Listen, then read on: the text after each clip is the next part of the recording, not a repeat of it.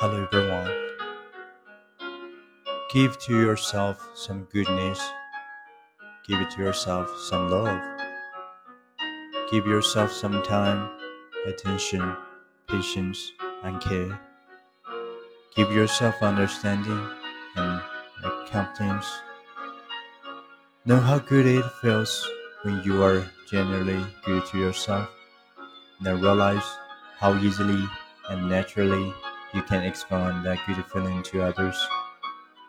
Be good to yourself, but out of selfishness.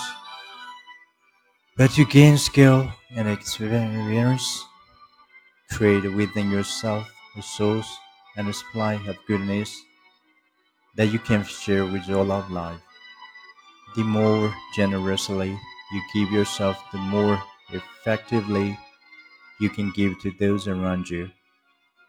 Accept and understand yourself and you'll further your acceptance and understanding of others. What you have to give is what you have first given yourself. Give generously and let that generosity expand far and wide. Have a nice day.